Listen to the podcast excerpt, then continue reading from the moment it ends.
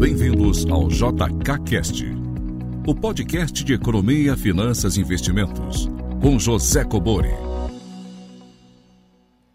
Sejam todos muito bem-vindos a mais um episódio do JKCast.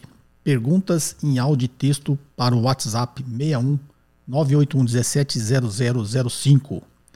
Como sempre, sem mais delongas, vamos à primeira pergunta. Bom dia, senhor Cobora. Eu me chamo Caroline, sou do Rio de Janeiro, sou sua aluna no curso de fundos de investimento e também no curso Investidor de Alta Performance. Infelizmente não consigo fazer as aulas na velocidade que eu gostaria, mas te acompanho sempre no YouTube, os vídeos, o JKCast, tudo. Adoro. Gostaria da sua opinião, Cobori, sobre uma debenture em ecoenergia pagando 4,65% de taxa mais correção do IPCA. O vencimento seria em 2030. A expectativa de captação de recursos por parte das empresas sugere crescimento, logicamente. Todavia, o que a gente pode esperar do cenário econômico para os próximos 10 anos? Com a sua experiência, os juros tendem a se manter baixos ou aumentam? Assim sendo, essa oferta como a, sugerida acima, estaria valendo a pena? Ou o recurso fica preso?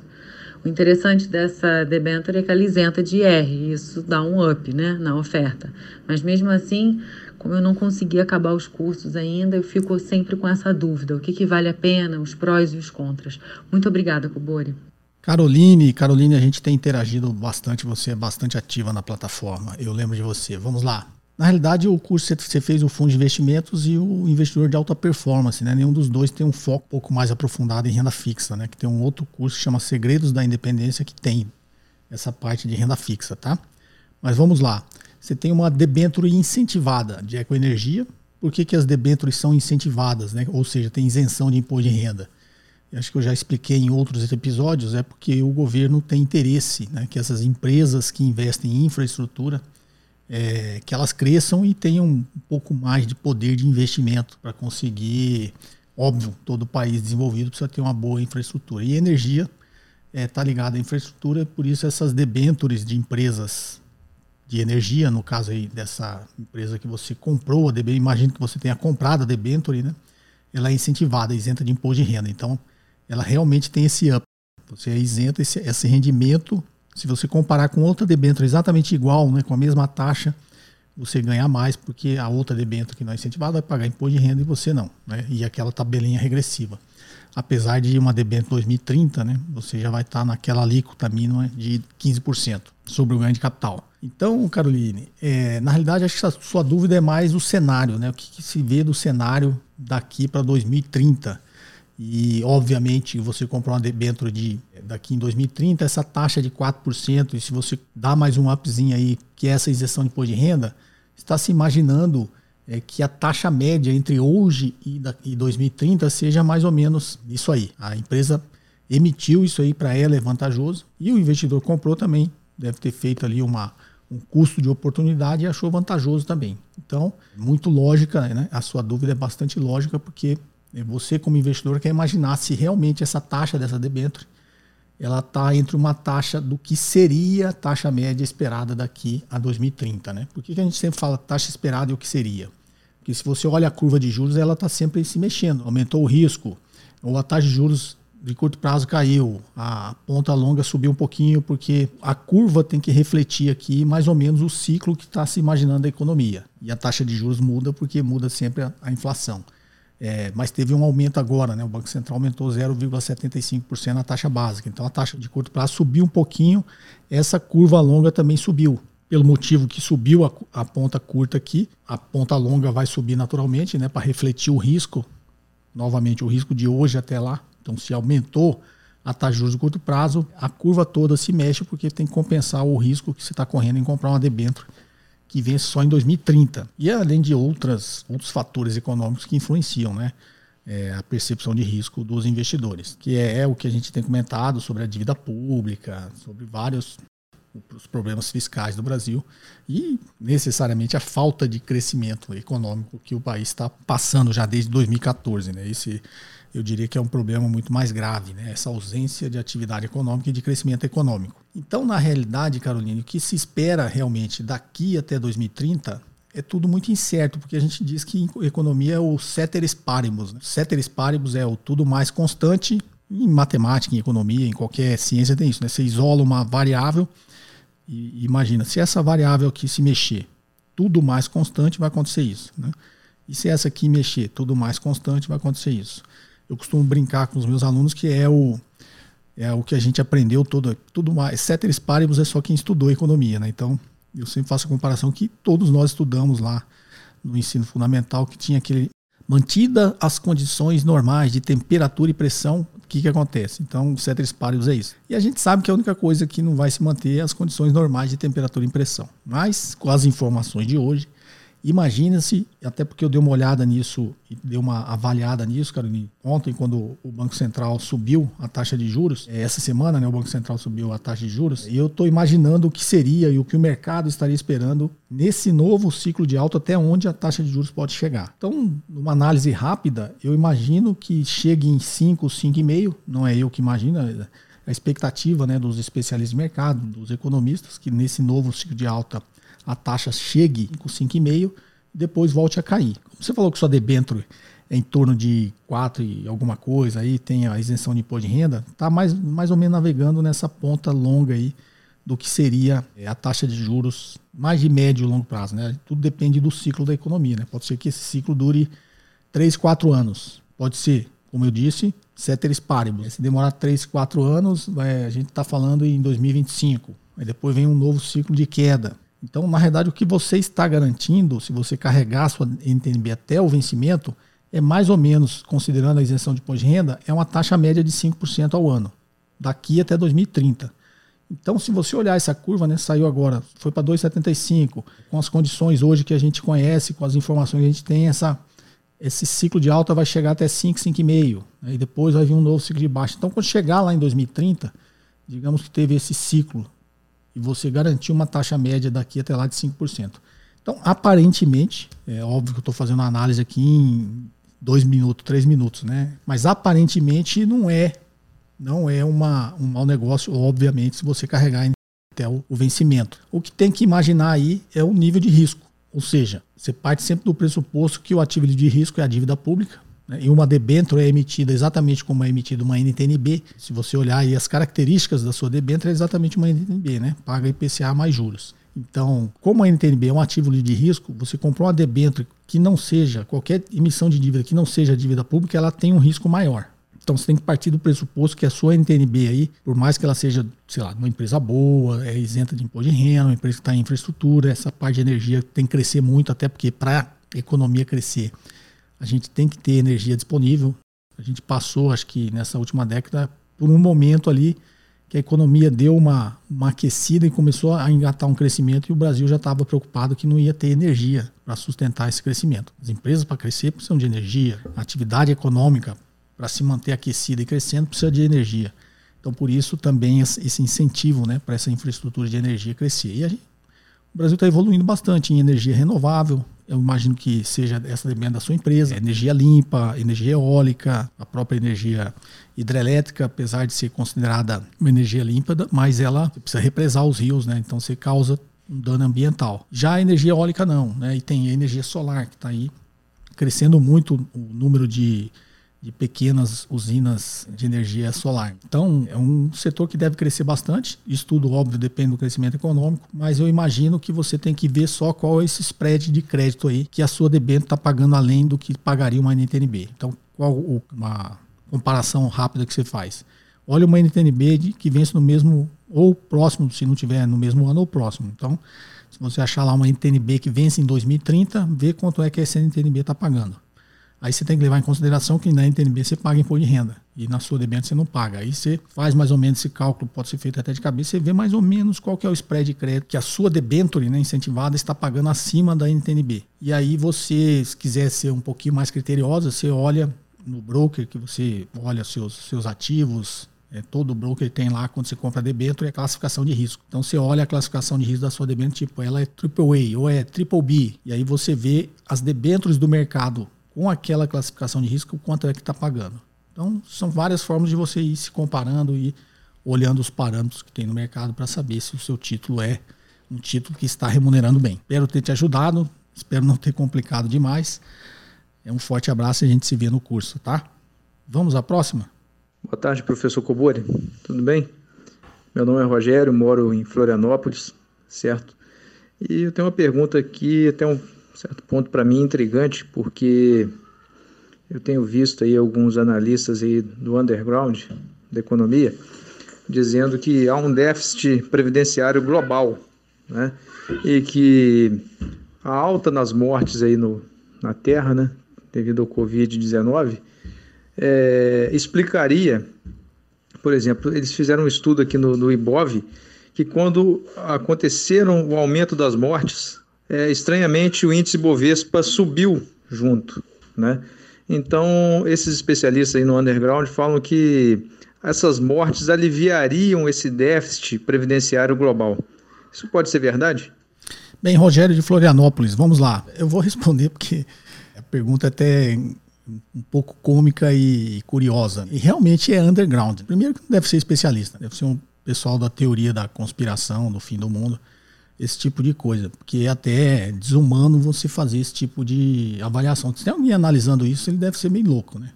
Ou é, não tem empatia com nada, né? Com o sofrimento dos outros é, achar que a Covid, como ela mata as pessoas de mais idade, ela estaria colaborando, né?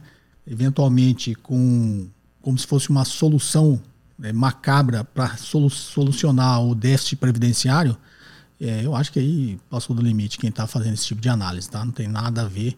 É como se fosse. Quem, porque quem faz esse tipo de análise, no mínimo, já está pensando como vai se beneficiar disso, né? Eu não acho que não é. Primeiro, não tem lógica nenhuma, isso é underground bem underground mesmo, tá? E eu acho que você não tem que dar ouvido para esse tipo de coisa, não. Vamos solucionar o déficit da Previdência. Tem que morrer todas as pessoas de idade. A bolsa subiu por causa disso. Tem ligação nenhuma, tá? Isso aí é especulação pura de quem tá lá no underground mesmo, não tem o que fazer. Espero ter te ajudado, Rogério. Forte abraço. Vamos à próxima? Boa noite, professor. Tudo bem com o senhor? Me chamo Ítalo, sou de Recife. Minha dúvida é referente ao aumento da taxa de juros na reunião do Copom, de 2 pontos percentuais para 2,75. A gente está no momento que o governo diz que não há inflação, que a economia está estagnada e o desemprego está em alta. Então não faz sentido aumentar a taxa de juros, né? Vai reduzir ainda mais a atividade econômica. Tem algum fator econômico que justifique essa subida da taxa de juros ou é só fatores políticos? E eu também queria saber se isso já é reflexo da autonomia do Banco Central. Muito obrigado. Ítalo de Recife, vamos lá. O Banco Central subiu, né, de 0,75% a taxa básica de juros, indo para 2,75%. É coisas que eu ensino no, nos cursos, ensino no canal, que é mais ou menos a teoria ortodoxa aí do chamado mainstream, que é a teoria é, da moeda, quantitativa da moeda. Né? A teoria monetária diz que quando você injeta dinheiro na economia, você ajuda a pressionar o lado da demanda e isso gera inflação. E o contrário agora, né, que, que é o que foi feito, tem uma pressão inflacionária sobre os preços, né, de forma generalizada, e aí o Banco Central sobe a taxa de juros para ter o efeito inverso, que subindo a taxa de juros estaria tirando o dinheiro da economia e diminuindo a pressão da demanda. Essa é a lógica, esse trade-off entre inflação e desemprego, né, que é manejado com a taxa de juros feita pelo Banco Central. Então, o meu ponto de vista, eu sinceramente acho que não, tem, vai ter efeito, não. Vai ter um efeito perverso na economia. Né? Acho que não é momento da gente aumentar a taxa de juros, porque a gente derruba a taxa de juros é para gerar o inverso, né? Você injeta dinheiro na economia para gerar aquecimento econômico. Nós não temos aquecimento econômico, nós não temos atividade econômica. O nível de desemprego está altíssimo. Então a gente meio que agora começa a aumentar os juros para controlar a inflação. Faz sentido na teoria? Faz porque você aumenta a taxa de juros, você diminui a pressão do lado da demanda. Só que o problema inflacionário nosso não é demanda. Né? É, vamos assim, precisa ser economista, imagine. É, você acha que os preços estão subindo de forma generalizada nesses últimos meses ou durante a pandemia, né, que a pressão inflacionária passou aí de que era 2 dos últimos 12 meses, passou de 5. Você acredita que essa pressão sobre os preços é porque tem um excesso de demanda? Porque pressão sobre preço é a lei da oferta e procura. Você tem mais demanda do que oferta, sobe. Existe nesse momento, na economia como um todo, um excesso de demanda? Essa é uma pergunta a se responder. Se você achar que existe, tudo bem. Subir a taxa de juros faz sentido. Se você achar que não existe, o que está pressionando o preço não é excesso de demanda, no meu ponto de vista não é, pode ser um, é, um choque de oferta, pode ser um choque é, a taxa de câmbio, né? A taxa de câmbio alta persistentemente ela repassa essa alta do dólar para a inflação, para o preço dos produtos, pode ser. Eu acho que tem outras explicações e não é a demanda, tá? Isso é o meu ponto de vista. Obviamente é o meu ponto de vista. É, todo mundo faz uma análise mais que a gente chama de mainstream, né? Mais ortodoxa, vai achar que faz sentido. Eu não faço uma análise tão ortodoxa assim, né? Eu faço uma análise lógica e apoiado não só na teoria dominante, mas em outras outras leituras que se faz da economia, tá? Então eu acho que o aumento da taxa de juros agora não vai fazer o efeito porque o problema não é excesso de demanda e vai ter um efeito perverso na economia que é no momento que você precisa gerar atividade econômica, se você subir taxa de juros não, é, não ajuda em nada, só atrapalha. E quanto à autonomia do Banco Central, o Banco Central já era autônomo. Isso não tem nada a ver, tá? O Banco Central, teoricamente, é, na prática, né, ele já era autônomo, ele já tinha liberdade para tomar suas decisões técnicas, sempre tomou lá, fora o período ali, um período curto ali do no, no governo Dilma, o Alexandre Tombini, que foi o presidente do Banco Central, que existia um, um certo viés político ali nas tomadas de decisões, tá? Mas tirando esse aí, desde o plano real, o Banco Central sempre foi muito técnico e é, autônomo, tá? Então esses colocar isso no papel, isso não tem é, influência nenhuma nesse momento agora, tá? Então, é, Ítalo, essa é a, minha, é a minha visão. Espero ter te ajudado aí. E como eu digo sempre aqui, é uma opinião pessoal minha. Não necessariamente estou certo sempre, mas existe um, né, uma, uma leitura lógica em cima disso que eu falei. Espero ter te ajudado. Um forte abraço. Vamos à próxima. Olá, professor. Tudo bom? Uh, meu nome é Matheus, eu falo de Ferraz, de Vasconcelos, São Paulo. É, eu, ultimamente eu estou com uma dúvida é, com relação ao valuation de empresas do setor de construção civil, porque é, eles utilizam o sistema RET é, de tributação, certo? E eu fico com dificuldade de como fazer é, esse ajuste no valuation, já que eu estou acostumado de utili é, em utilizar o método que o senhor propõe no livro, é, utilizando o benefício fiscal com alíquota de 0,34, então é 34%. Ah, como que a gente faria para ajustar o valuation é, para essas empresas?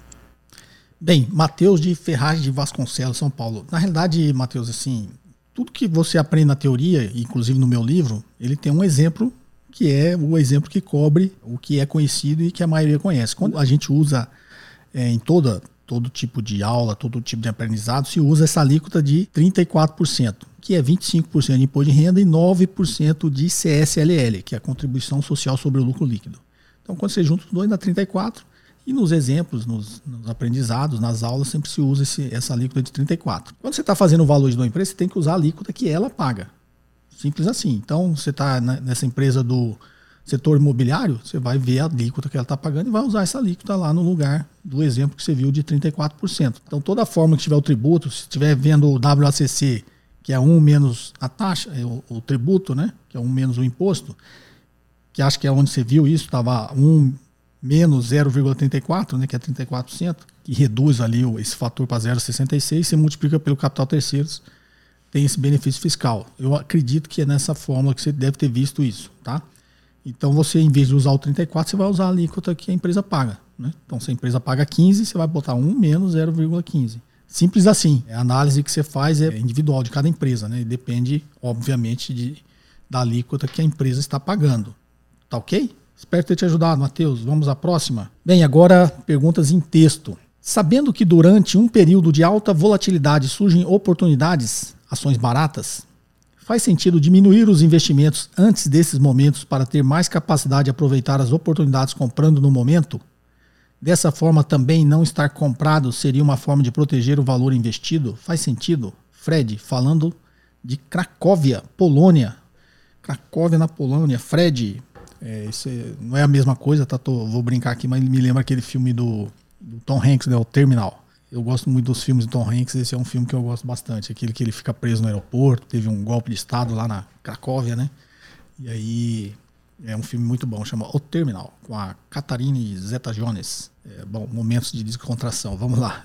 É, Fred, Isso faz muito sentido se, se fosse fácil descobrir esses momentos. Então, é, isso que você falou é o que todo mundo quer, né? E principalmente quem está iniciando o mercado. Esse mundo aí do trade, não sei o que, eles vendem nos cursos que é fácil. Né? Para que, que você vai comprar ação agora e ficar no longo prazo se a ação sobe e desce todo dia? É só você comprar aqui na baixa e vender na alta. E aí você vai ganhar dinheiro muito mais do que você comprar agora e ficar esperando. Então, assim, essa lenda, né? Esse folclore que tem no mercado que se você sabe que a ação vai estar tá subindo lá, então não, não, compra agora, né? Enquanto ela está subindo, guarda o dinheiro, espera cair, aí você compra quando cair. Faz, faz, bastante sentido, né? O que não faz sentido é que você não sabe quando vai cair e ninguém sabe. E, e é o que todo mundo fica tentando. Quem está fazendo essas operações de curto prazo, especulativa, está tentando a todo momento exatamente isso. Descobrir quando é que a ação está na alta e quando é que está na baixa. E não é simples de, de encontrar isso. Infelizmente, as pessoas aprendem com a dor no bolso. Eu já falei bastante sobre esse assunto aqui, Fred. Todo mundo tenta fazer isso, todo mundo vende esse sonho, essa fórmula que você consegue, né? Olha os gráficos, a ação está subindo, você espera chegar lá em cima e você vende, aí você espera cair e compra. Isso é muito bonito nos cursos que se vendem e na teoria, tá? Na prática, eu estou há 30 anos no mercado. Eu não conheço ninguém que está fazendo isso consistentemente no médio e longo prazo. Tem um, tem um quê aí de natureza humana. A nossa natureza humana nos impede de ter sucesso fazendo esse tipo de coisa. Tem um vídeo no canal que chama Reflexões para Traders. Um vídeo meu no canal. Já está ficando até bem antigo, mas dá uma, uma assistida nele. É um, um vídeo bem legal, tá? Você vai entender o que eu estou falando. Tá ok, Fred? Espero ter te ajudado e um abraço aí para você na Cracóvia, Polônia. Forte abraço, Fred. Vamos à próxima. Professor Cobori, bom dia. Primeiramente, quero agradecer pelo grande conhecimento que vem disponibilizando de forma gratuita e com tanta maestria. Professor, minha dúvida é a seguinte: no podcast anterior, o senhor falou sobre a geração de riqueza do modelo liberal defendido pela escola austríaca e disse que uma parte que o senhor não concorda é a de que o Estado deve influenciar, sim, mas claro, com mais eficiência. Fazendo um paralelo às reformas tributárias discutidas, mais especificamente sobre taxar os dividendos e reduzir os impostos sobre consumo, não seria um primeiro passo para redistribuir melhor a riqueza? O senhor tem senioridade no que fala. Gostaria também de sua reflexão sobre o melhor formato. Um abraço para o senhor e para a família. Aparecido de Uberaba, Minas Gerais. Aparecido de Uberaba, Uberaba, cidade boa. Eu morei em Uberlândia, Aparecido, durante três anos. Há muito tempo atrás, eu era executivo de uma multinacional e eu passei três anos, né? Sendo o executivo aí na cidade de Uberlândia e muito a Uberaba, né? Primeiro fazer uma pontuação, né? A escola austríaca, ela defende firmemente, né? O livro, ele não é nem liberal, tá? É libertária, né? É uma, é uma escola libertária, tá? Defende firmemente o livre mercado, que o mercado é, resolve tudo. Tem isso aí é meio que uma uma fábula, né? Inclusive eu tenho fábula aqui no, no, no canal. Né? Por que, que eu falo que é uma fábula? Que, é, os extremos nunca têm razão, tá? Essa é uma posição que eu tenho, é, pela experiência que eu tenho. Tem um lado que acha que o mercado é perfeito e ele resolve tudo, que está mais ligado ao, à escola liberal e à escola austríaca, né? E tem um outro lado que acha que é o Estado que resolve tudo. Então é uma briga de achar quem é perfeito. É o mercado que é perfeito ou é o setor público que é perfeito? Né? Nenhum dos dois é perfeito. Todos os dois cometem erros. Então, o que eu defendo é o seguinte: o, o livre mercado ele é bom, só que ele comete excessos, comete erros. E o Estado deve estar ali exatamente para intervir nesses momentos que o mercado comete os seus erros. Então, você vê um problema do livre mercado. Eu já expliquei aqui sobre outras teorias de concentração, né, que tem a ver com concentração de riqueza também. É, tá aparecido. Então, quando você olha, eu expliquei da urna lá, vocês vão lembrar aí e ver no, nos podcasts anteriores. Uma teoria lá da concentração, que tudo se concentra, né? Então, só pegando esse gancho para dizer, todo mundo acha que o Estado não pode intervir e tem que deixar o, o mercado funcionando livremente. Só que se o mercado funcionar livremente, ele vai sempre ter uma tendência de concentração de poder econômico. É para isso que existem as agências antitrust, não é isso? O CAD, o Conselho Administrativo de Defesa Econômica, é uma agência antitrust que está lá para evitar esse poder de concentração, né? concentração econômica, concentração de poder de mercado. Então, o, o CAD ele é um órgão de Estado, ele, ele, representa o Estado e está regulando, não deixando que isso aconteça. Né? Por quê? Porque se você deixar livre, é, as empresas estão querendo sempre ser cada vez maiores e cada vez comprar os seus concorrentes para ter o maior poder de mercado possível. O que é a situação ideal para qualquer empresa? É monopólio, é só ela fazer o um negócio, não é isso? Então, se você deixar o mercado livremente, o que, que vai acontecer?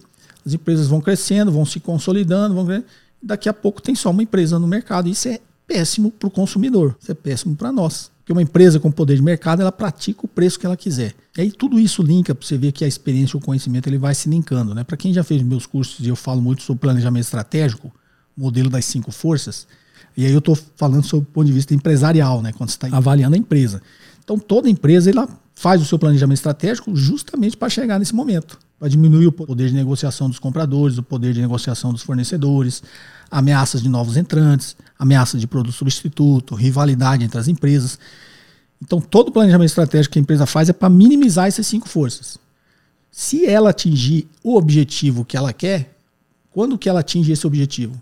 Quando ela for um monopólio. Não é isso? Que ela vai conseguir minimizar todas essas cinco forças. Então, a lógica do mercado da iniciativa privada, todas as empresas buscam isso. Estado está lá justamente para não deixar que isso aconteça, porque isso é ruim para o mercado. Uma empresa só que vende o produto, ou seja, nós consumidores não temos opção, a gente tem que comprar essa empresa que chama monopólio. Essa empresa pratica o preço que ela quiser, entrega a qualidade do produto que ela quiser. Então a tendência é que ela tenha um preço maior, um preço abusivo, e ela entregue produtos de baixa qualidade. Por quê? Porque só existe ela, tá?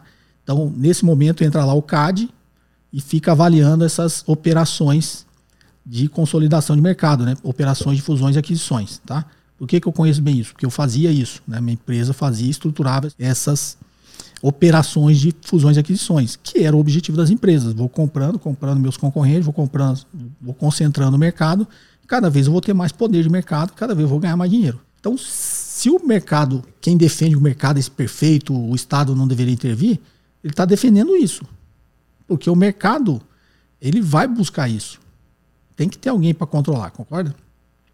De um outro lado, o Estado também comete falhas. E ele precisa também ser controlado. A gente tem as instituições, né?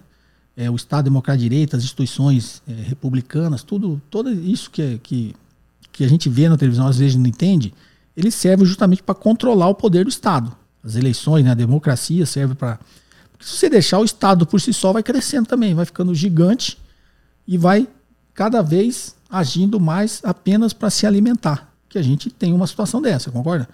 O Estado cresce, ele quer, na realidade, gerar, cobrar impostos, arrecadar cada vez mais, mas não devolve isso em benefício da sociedade. Ele está fazendo tudo isso para quê? Para se auto, para pagar a sua própria máquina, né? Se autoalimentar. Porque ela vai inchando, vai criando novos cargos, novos. Daqui a pouco você tem lá X milhões de servidores públicos, sendo que você podia ter a metade e fazer o mesmo serviço talvez melhor. Então, assim, mas o Estado é necessário.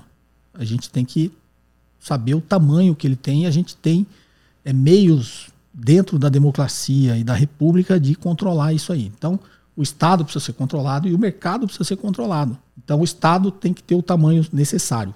E ele é preciso. Sobre um outro ponto de vista, e eu, talvez eu divague um pouco mais, é, a iniciativa privada ela só cresce e chega num patamar que ela possa concorrer é, a nível global se ela tiver a ajuda do Estado. Isso pode parecer incoerente, né? Muita gente que só lê livros liberais acha isso incoerente. Mas se você pegar todos os países do mundo que cresceram, eles tiveram ajuda do Estado. Pelo menos durante um período.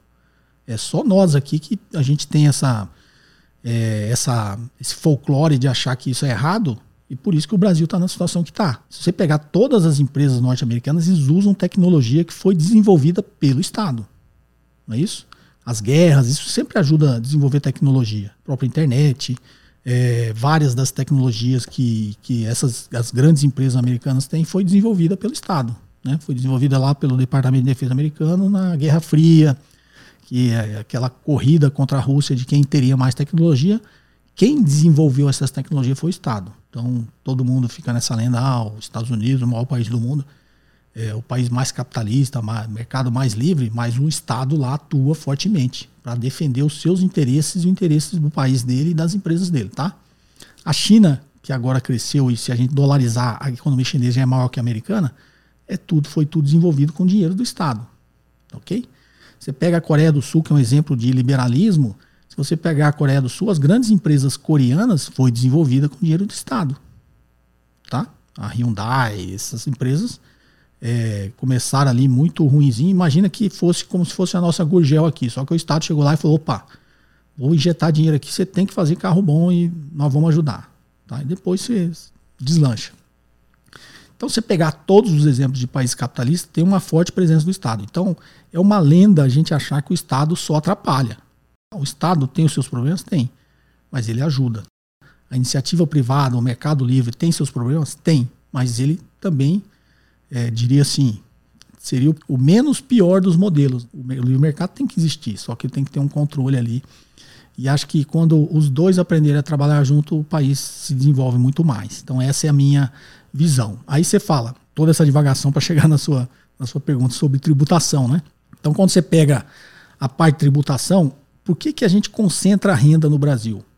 Tem muitas outras explicações que eu já dei aqui. Como você fez a parte do tributo, eu vou falar agora da parte de tributos. O Brasil tributa muito mais o consumo do que a renda. Tá? Então, tem duas formas de você tributar, né? você extrair a arrecadação do, do mercado que o Estado que extrai. Você tributa a renda lucro e ganho de capital, ou você tributa consumo, bens e serviços. O Brasil, quando você pega uma lista da OCDE, o Brasil está lá na, nos últimos colocados lá em tributação de renda, renda, lucro e ganho de capital. Então o Brasil acho que cobra algo em torno de 6% sobre renda, lucro e ganho de capital.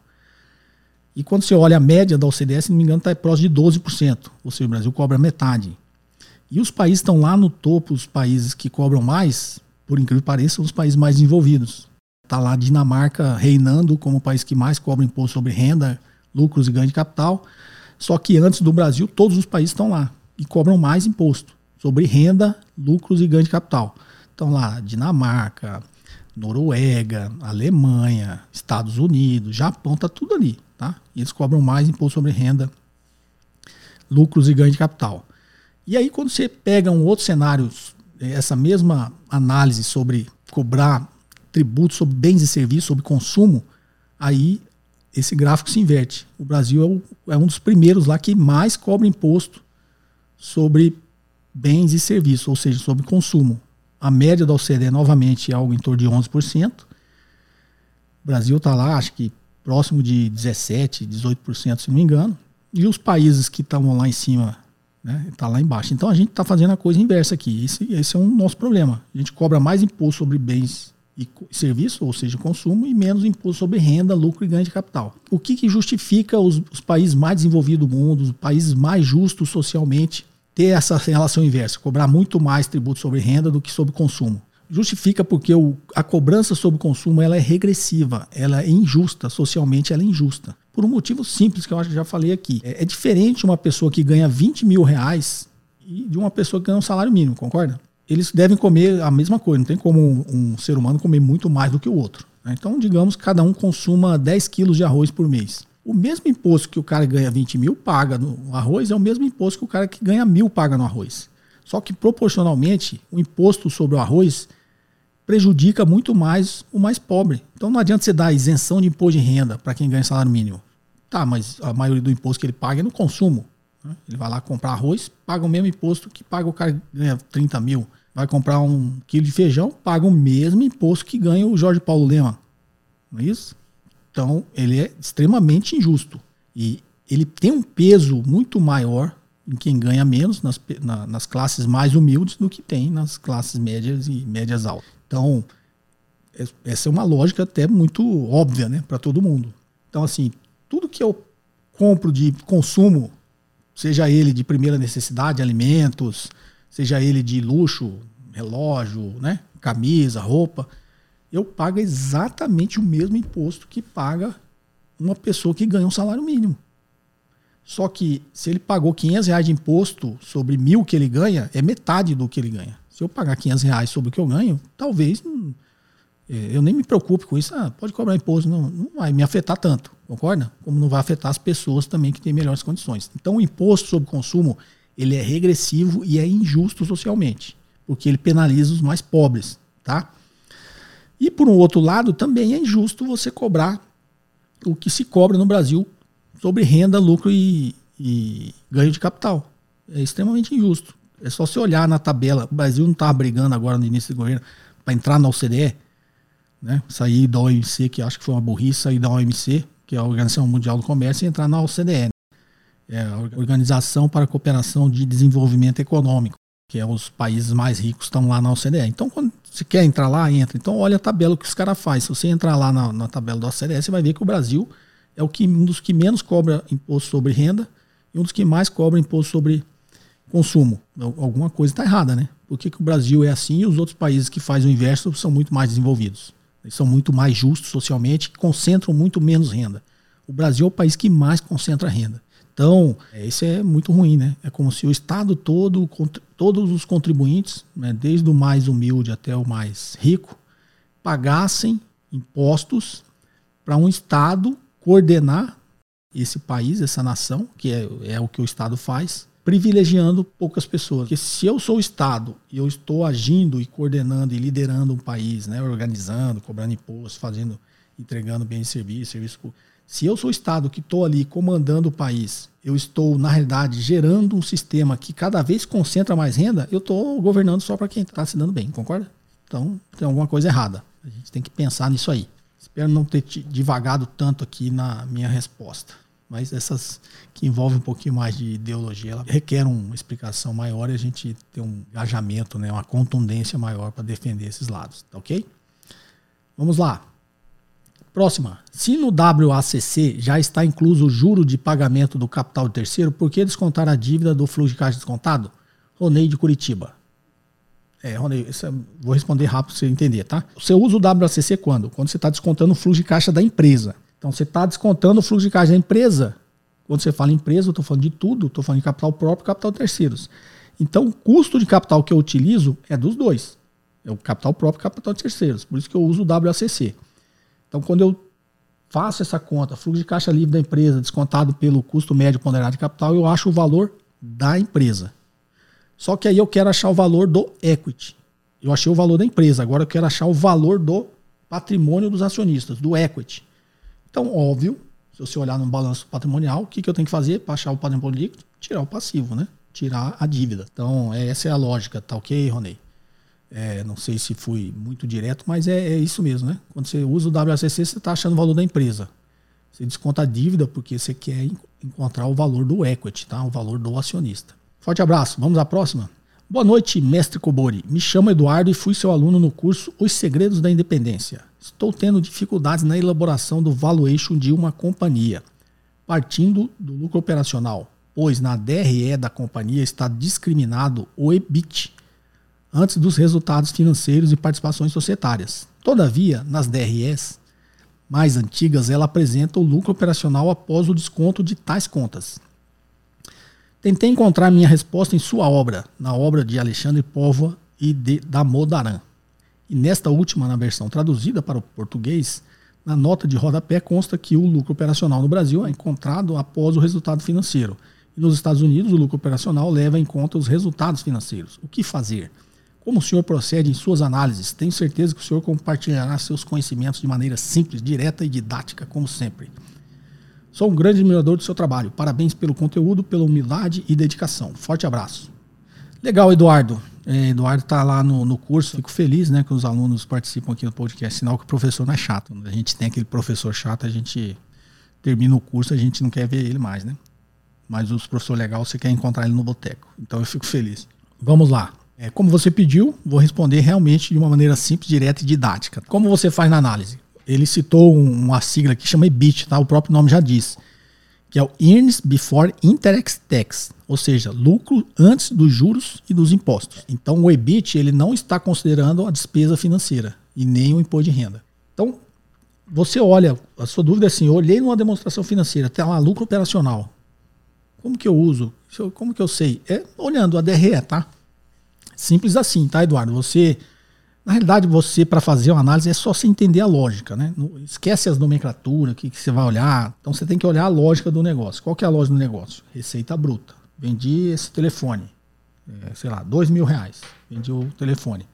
Receita bruta, dois mil reais. Aí imposto sobre venda. Eu paguei lá X% que deu 200 reais. Então, opa, 2 mil menos 200 reais, 1.800. 1.800 é o quê? Receita líquida. Por isso que todo livro que você vê fala qual é a receita da empresa? Receita líquida. O que ele vendeu, receita bruta, ainda tem a partezinha do governo. Então, receita líquida é o faturamento da empresa, é receita líquida. E aí você vai ver várias literaturas falar ah, vendas, receita líquida é vendas. Tem várias formas de se olhar. Se você estiver olhando sob o ponto de vista das finanças, você olha de um lado. Se você estiver olhando sob o ponto de vista é, do marketing, você está vendo de uma outra forma, mas a lógica é essa. Receita líquida da empresa. Ah tá, mas vendi por 2 mil, paguei 200 de imposto, 1.800 é meu. Legal. É, e aí? O que, que dei esse 1.800? Não quer dizer nada, né? Então, minha receita líquida 1.800. Ficou 1.800 na minha, na minha mão. Tá, mas esse telefone foi você que fabricou, né? Se fosse, também fazia conta, tá? Que aí ele fazia, ia fazer a conta, a conta sob o ponto de vista da indústria. Mas vamos imaginar que eu sou uma loja que vende telefones. Aí eu pego, ah tá, vendi por 1.800, mas ele me custou 800 reais. Né? Eu comprei lá do meu fornecedor lá, distribuidor de telefone, comprei por 800 reais. Opa, então custo né, da mercadoria vendida, que é um CMV lá, custo da mercadoria vendida, 800 reais. Opa, então receita líquida é 1.800, mas eu tenho meu fornecedor que tem que pagar 800 reais. Então, 1.800 menos 800, 1.000 opa, mil é a minha primeira linha de lucro, que chama lucro bruto, tá? Então, receita bruta menos o que é do governo, imposto sobre renda, receita líquida, menos o que eu tenho que pagar na mercadoria que eu vendi, lucro bruto. Legal, lucro bruto é uma boa observação. É, pra você ter uma ideia, né, fazer conta de margem bruta tal, porque se falar ah, lucro bruto sobrou mil, ah tá, mas dos mil ainda não é meu, né? Dos mil eu vou ter que pagar um monte de coisa é, a minha loja, o aluguel da minha loja, água, luz, telefone, funcionário. Vou ter que pagar um monte de coisa. Então, esse mil é só lucro bruto. Aí o que, que vem depois do lucro bruto? Despesas operacionais. Você fala, opa, despesa operacional. Água, luz, telefone, aluguel, é, funcionário, material de escritório, tudo. Você vai pôr, né? Despesas administrativas, jogou tudo ali. Por isso chama despesas operacionais, que é o que? A despesa para você operar o seu negócio. Menos despesas operacionais, aí você chega no famigerado lucro operacional. Então, o lucro operacional, você já tem uma visão de como a sua operação ganha dinheiro. Então, você chegou no lucro operacional, aí sei lá, era mil de lucro bruto, aí você pagou lá despesas operacionais, tal, 500, sobrou 500. Opa, 500 reais é o meu lucro operacional. Então isso já é um bom número para você raciocinar. Por quê? Porque os 500 reais está dizendo o quanto a operação te dá de lucro. O quanto você operou esse negócio de vender telefone te deu lucro. E aí você já está considerando o que você pagou para o seu fornecedor te mandar o telefone, a sua mercadoria que você vende, e já considerou o que você gasta na sua operação para poder vender esse telefone. Então é o lucro operacional, é o lucro do negócio. Ah tá, mas esses 500 é meu? Não. Você ainda tem outras despesas para pagar. Tem o que a gente chama aí, embaixo do lucro operacional tem lá receitas de despesas não operacionais e receitas de despesas financeiras. Então as não operacionais é o quê? Sei lá, eu vendi é, meu imóvel, ou vendi, não que a gente falou que é alugar, né? Eu vendi é, os móveis usados lá da minha, da minha loja. Vendi, botei no OLX, vendi. Deu 500 reais. Onde que eu lanço isso? Receita bruta? Não, não é, eu não sou um vendedor de imóvel usado. Então aquela é uma receita não operacional. Eu lanço lá em receitas não operacionais. Ou seja, não tem nada a ver com o meu negócio. Meu negócio é vender telefone, não é vender mesa. Então eu lanço lá receitas não operacionais. E se eu tiver despesas não operacionais também, eu lanço lá. E aí vem receitas e despesas financeiras. O que, que é aquilo? É os juros. Para eu operar meu negócio, eu peguei um capital de giro, uma graninha ali, eu peguei no banco. Todo mês eu tenho que pagar 10 mil de, de juros para o banco. Opa, então isso é despesas financeiras. Ele vai lá em despesas financeiras. Por que, que você viu essa literatura ele diferencia Brasil e Estados Unidos? Porque as despesas financeiras aqui a gente lança dessa forma porque ele abate o, a base de cálculo do, do imposto de renda. Então lembra, lucro operacional. Aí eu lancei receitas, despesas não operacionais, receitas, despesas financeiras. Aí esses 500 meus, sei lá, virou 400. Então eu vou pagar imposto sobre os 400. Por isso que despesas financeiras têm benefício fiscal. Por quê? Porque ele ajuda eu a bater a base de cálculo. Aí cheguei ali no, você vai ver em, em algumas demonstrações financeiras, está lá, lucro operacional. Aí pagou lá a despesa financeira, é, teve receita não operacional e chegou lucro operacional antes do imposto de renda. Tem muita demonstração financeira que vai ter essa nomenclatura. Lucro operacional antes do imposto de renda, que é essa base de cálculo. Aí você paga lá imposto de renda e CSLL. Eu estou falando aqui, gente, lucro real, tá? A maioria das empresas que vê pequena é lucro presumido, né? Outras categorias de simples, nacional. Estou falando aqui de empresas, como a gente está falando de bolsa, né? De empresas, avaliação de empresas, estou falando toda empresa lucro real. Aí paguei o imposto de renda e a CSLL, opa, aí é lucro líquido. Aí o lucro líquido é do acionista, é seu. Você fala, bom, já paguei meu fornecedor, já paguei meus funcionários, paguei todas as despesas, água, luz, paguei todo mundo, despesa operacional, paguei o banco, despesa financeira, paguei o governo, meu imposto de renda, lucro líquido, isso é meu. Então, por que, que eu fiz essa explicação passo a passo para você entender? Porque se você entender essa lógica, qualquer demonstração financeira que você olhar, você vai achar o lucro operacional que você precisa usar, que é o EBIT. É, eu sempre falo aqui do fluxo de caixa livre que a gente acha. Como a gente acha o fluxo de caixa livre? O EBITDA menos depreciação amortização, que é você calcular o imposto de renda. Então, o EBITDA, você tira o D e o A, depreciação amortização. Aí você menos depreciação e amortização. Aí você chega no EBIT, Earnings Before Interest Tax. Então você tinha lucro antes dos juros, dos impostos, da depreciação da amortização. Aí você considerou depreciação e amortização. Lucro antes dos juros dos impostos. Tá ok? Aí você tirou imposto de renda, né? Aí vai ser o lucro operacional. Esse número que você quer chegar para jogar lá na sua avaliação. Né? No seu valuation lá que você está achando o fluxo de caixa operacional para considerar no seu fluxo de caixa livre.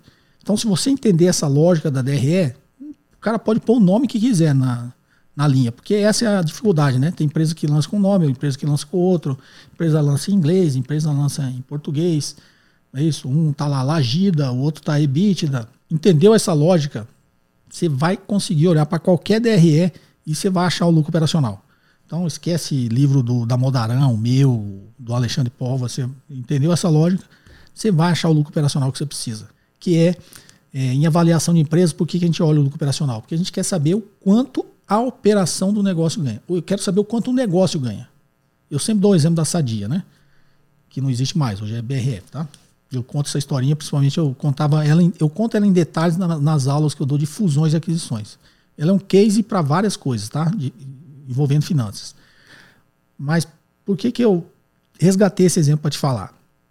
Por que, que você tem que olhar o lucro operacional? Porque você tem que saber o quanto o negócio gera dinheiro, gera caixa. Então, por que, que eu estou falando do exemplo da Sadia? A Sadia, para quem não sabe, ela ficava fazendo operações no mercado futuro de dólar. Tinha um contrato chamava Target Forward. Não sei se existe hoje, mas naquela época existia.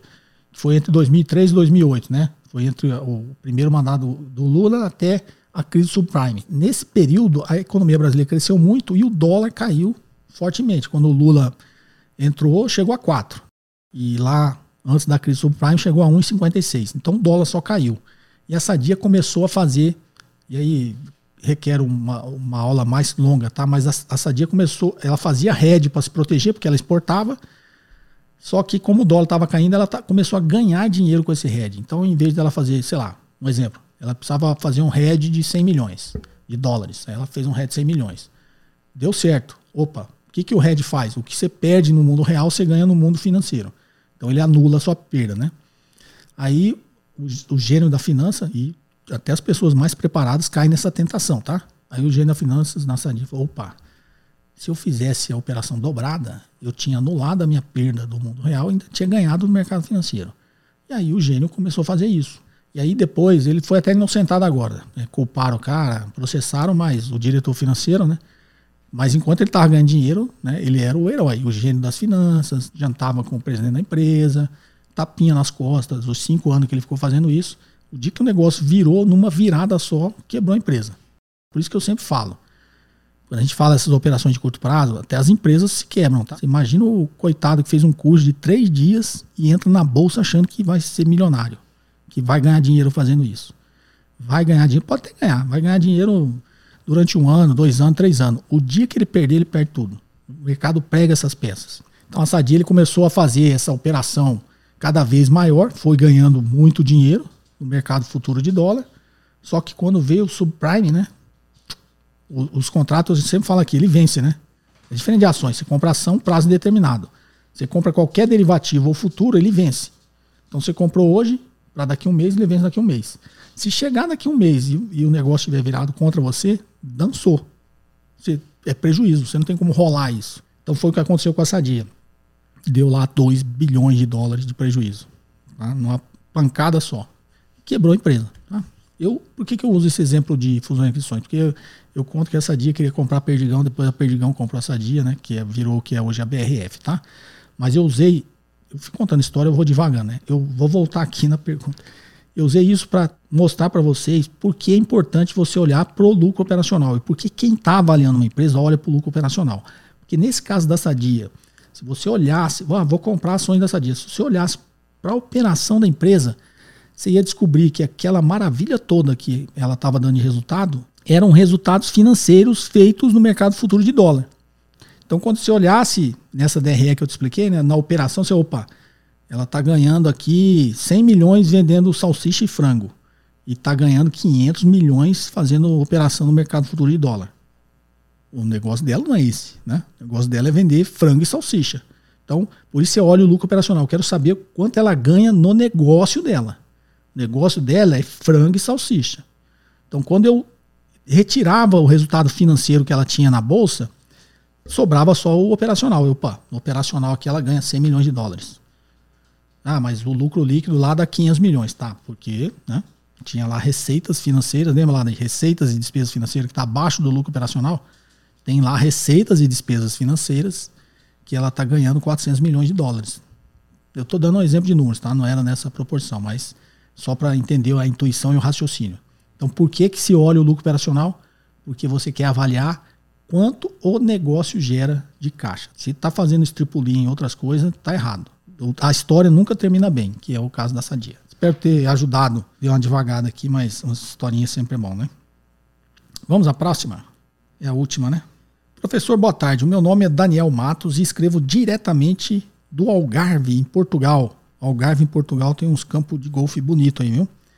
É, tinha um amigo que ele era português e jogava aqui com a gente. A minha questão está relacionada com o impacto da alta de juros, Selic e IPCA, né? O Selic é o IPCA é inflação, né? Nos fundos de investimentos imobiliários. Com o Tesouro Direto pagando prefixado de quase 8% ao ano aproximadamente para 2026, será que ainda compensa investir em fundos de investimentos imobiliários? Neste momento há fundos FIs pagando de 4 a 5% ao ano. Logo estão perdendo para o investimento de menor risco. O que vai mudar nos FIs com essa alta dos juros? Obrigado por sempre partilhar a sua sabedoria e ajudar a mudar os rumos da sociedade de forma positiva e benéfica para todos nós, que somos coautores do destino do Brasil. É isso aí. Um dia venha visitar o Algarve, que se come muito bem, é barato e bonito. Forte abraço, obrigado. Legal, é, Daniel. Eu, como eu disse, né, o Algarve é muito bonito. É para quem conhece Portugal, é um país é a nossa origem, né? É um país bonito e mas nesse caso específico no Algarve tem muito campo de golfe bonito. Mas vamos lá. Responder aqui de forma bem objetiva. É, a minha questão está o impacto dos juros. Tá, tá você só está querendo comparar o seguinte: um FI está pagando de 4 e 5% ao ano de rendimento. E um pré-fixado para 2026, 8%. Então, duas contas você tem que fazer. O pré-fixado paga imposto de renda. Então, desses 8%, você tem que tirar o imposto de renda. O fundo imobiliário não paga imposto de renda nesse rendimento que você está recebendo.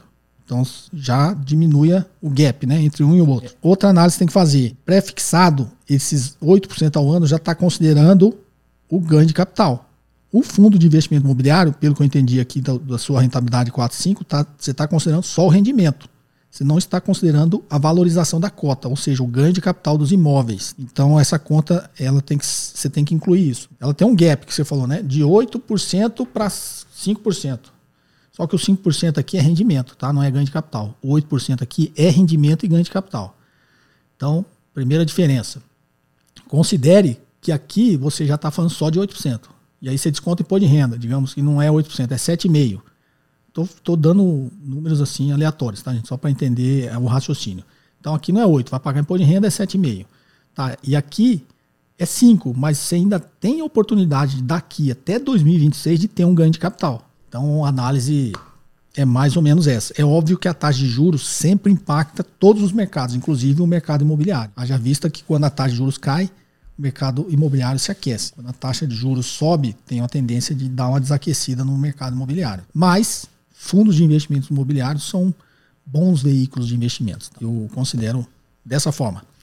Bom, pessoal, espero que vocês tenham gostado desse episódio. Perguntas em áudio e texto para o WhatsApp 61 981 17 0005. Um forte abraço e até o próximo episódio. Você ouviu mais um episódio de JK Cast, o podcast de economia, finanças e investimentos com José Cobori.